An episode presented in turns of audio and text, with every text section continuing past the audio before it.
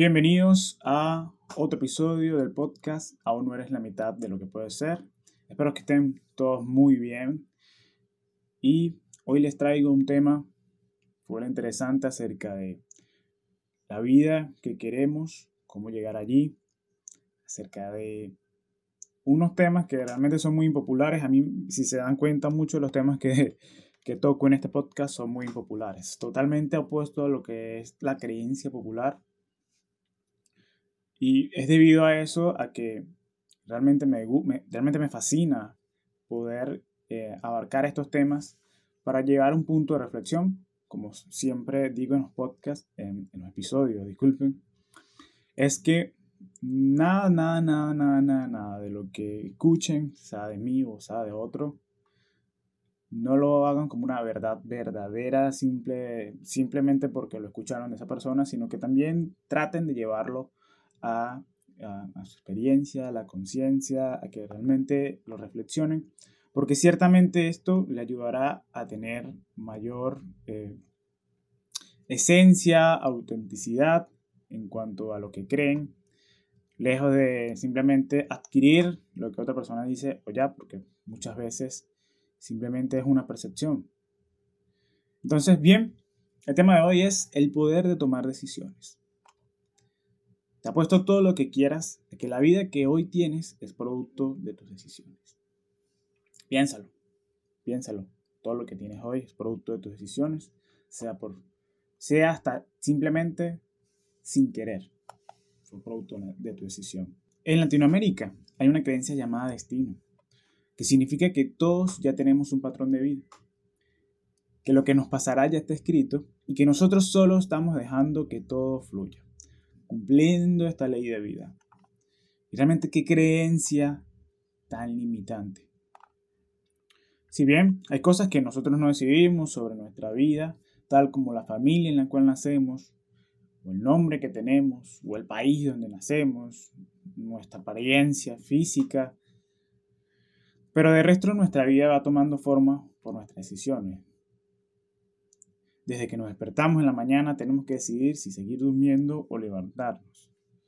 En situaciones más extremas también decidimos, imagina un ladrón que se mete a tu casa con una pistola, debes decidir si intentar desarmarlo o no hacer nada.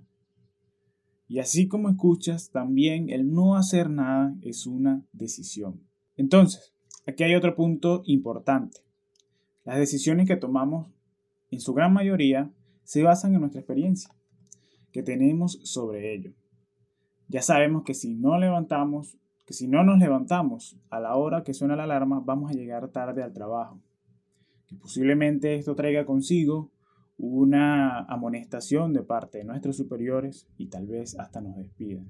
Y que si nos despiden, tendremos que pensar en cómo poder costear nuestros gastos, ya sea de alquiler de hogar, comida, eh, si los niños están en la escuela, las escuelas, etcétera, etcétera, etcétera.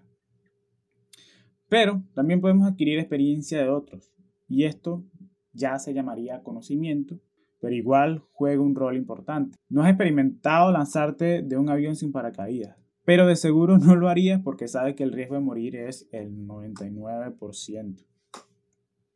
Entonces, esto también nos lleva a pensar que tomamos decisiones para obtener un resultado, que puede ser certero o puede ser un fracaso. Cuando me refiero a certero, es aquello que, bueno, lo que aspiramos lo conseguimos. En cambio, puede ser que que, no, lo que aspiramos no lo conseguimos, que genera un fracaso que realmente la connotación toda negativa es un aprendizaje de algo, como no se debe hacer. Entonces imagina que decides serle infiel a tu pareja porque te gusta la sensación de adrenalina y el sexo que tienes con esa otra persona pero luego tu pareja te descubre y decides cortar porque te dio toda su confianza y no la respetaste. Ahora tú adquiriste la experiencia de ser infiel, por lo que esto formará parte de tu criterio para volver a hacer, para volverlo a hacer o para no hacerlo más nunca con esta pareja, si te perdona, o con otra que tengas en el futuro. Entonces aquí podemos ver realmente que nosotros vamos tomando decisiones según las experiencias que vamos teniendo. Y también, aparte, con el conocimiento de otras personas. Porque así mucha gente diga, ¿no? Que no se aprende sino eh, de tu propia experiencia, pues, como acabamos de mencionar, si no fuese así, no fuese a la escuela, porque en la escuela lo que vemos es conocimiento de otras personas que adquirimos nosotros para desarrollarnos en el mundo en el cual vivimos. Entonces, bien, podemos tener la vida que queremos si lo decidimos, según todo esto que hemos planteado hasta ahora. Para esto hay dos escenarios, las decisiones que anhelamos tomar y las que no sabemos. Claro, hay unas que, por ejemplo, quiero llegar a, formar una empresa, pues ya sé más o menos qué decisiones tomar. Y hay otras que simplemente no sabemos porque no tenemos la experiencia para saber que tomando esa decisión llegamos allá. Hay muchas decisiones que te queremos tomar con todas nuestras ganas, pero que por miedo a lo que pueda traer consigo evitamos hacerlo, por lo que terminamos viviendo una vida que es una mierda. Desde tu infancia sabes que eres homosexual, pero has decidido ocultarlo porque puede, por lo que puede pensar tu familia de ti, hasta generar rechazo. Así que decides vivir una vida de mentiras donde todos saben tu realidad, pero tú lo ocultas por miedo, por este miedo estúpido. Mi consejo para ti, si estás en esta situación o cualquier tipo de fachada que estés viviendo actualmente, en el cual quieras salir de allí, que quieras realmente revelar tu identidad, pues mi consejo es que no te adelantes a los hechos, que es posiblemente no estés ni cerca a lo que te imaginas. Y si por el contrario ocurre que ver a tus seres queridos se alejan, pues que se vayan. Puedes morir mañana y qué fatal sería morir siendo algo que no quieres ser. Si quieres dejar el trabajo en el cual te estás actualmente o quieres dejar la universidad, pero tienes un miedo profundo por lo que, porque puedas defraudar a tus padres o pierdas tu estabilidad, Igual que se vaya a la mierda. Esto es pensamiento. Tus padres quieren lo mejor para ti y todos ellos creen que es lo mejor. Cuando están totalmente equivocados, lo mejor para ti es lo que te haga sentir mejor, te haga sentir satisfecho. Ahora, si te preocupa tu estabilidad, te recomiendo ampliamente que escuches el, el episodio del caos para que veas un poco lo que significa la estabilidad y que realmente la teoría de la estabilidad es totalmente falsa, no existe, y que la estabilidad es simplemente un concepto inexistente. Siempre vamos a tener caos en nuestra vida que nos va a llevar a una situación en la cual tenemos que cambiar nuestro entorno, cambiar nuestra realidad totalmente para comenzar situaciones nuevas, evolucionar, y todo esto. O sea, realmente esta teoría de estabilidad no existe. Si quieres dejar esa pareja de años, pero no quieres que tus hijos crezcan en una relación de padres separados, te diré algo. Está enseñando a tus hijos a que viven una relación de mierda y hasta peor. La mayoría de estas relaciones son muy tóxicas. Y esto, lo que, y esto es lo que perciben tus hijos. Se dan cuenta. Así que más bien enséñales a cómo ser felices. Además, de que recuerdes que llegará un momento donde ellos crecerán y seguirán a hacer su vida. Entonces tú habrás pasado todo este tiempo viviendo una vida de mierda. Y también te quiero decir algo muy importante y que forma parte de nuestra creencia y es que el amor y todo surge de nosotros mismos. Si nosotros no nos damos amor a nosotros, somos incapaces de dar amor a otros. Sean pareja, sean hijos, sean amigos u otros familiares. Ahora, con respecto a las decisiones que no sabemos tomar, generalmente este es un escenario en el cual queremos un cambio en nuestra vida.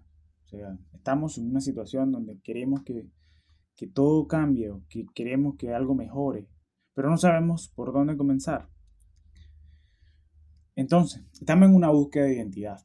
Esto me pasó, de hecho, a mí muchas veces. Sentí ese bendito vacío en el cual sentía que necesitaba algo más o que lo que tenía faltaba algo, faltaba algo. Entonces, para este caso lo que te recomiendo es, en la situación en la cual que lo que estás haciendo no te llena en cuanto... Lo que te recomiendo es, primero que nada, busca a una persona que esté en el lugar donde tú quisieras estar, ve lo que ha hecho y ve qué podrías eh, adaptar a tu vida para alcanzar a ese punto donde quieres llegar.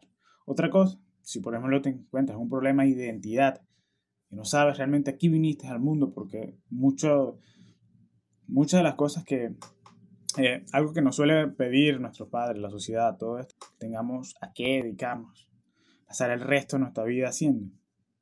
Entonces, para ello te recomiendo ampliamente también el podcast de cómo encontrar tu pasión para ser más feliz. Ahí encontrarás un nuevo concepto acerca de que la pasión no sirve para nada, sino más bien el propósito, el que ayudar a los demás, encontrar algo que, se combine con tus talentos, con problemas que existan en tu entorno y que puedas solventar. Sé bien, quiero terminar el episodio de hoy diciéndote que recuerda que siempre debes tomar la decisión que te haga más feliz. Y sí, soy fiel creyente de que venimos al mundo a ser felices. Aunque, aunque no sea una felicidad estática, o sea, no, no somos felices todo el año, todo el mes, toda la semana, o tal vez ni siquiera todo el día, estamos en búsqueda de eso, sentirnos satisfechos, sentirnos plenos.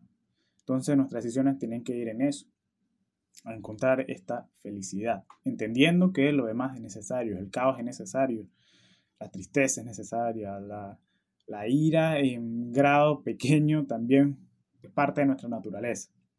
Entonces hay que entenderlo y que nuestra decisión tiene que ir en búsqueda de esta satisfacción, por así decirlo. Entonces, bien, gracias por haberme escuchado hasta ahora. Les recuerdo suscribirse de cual sea la plataforma que estén escuchando. Si están en YouTube, activen las notificaciones también, además de suscribirse. Dejen los comentarios cualquier duda, cualquier punto de vista que quieran aportar. Y nos vemos en el siguiente episodio.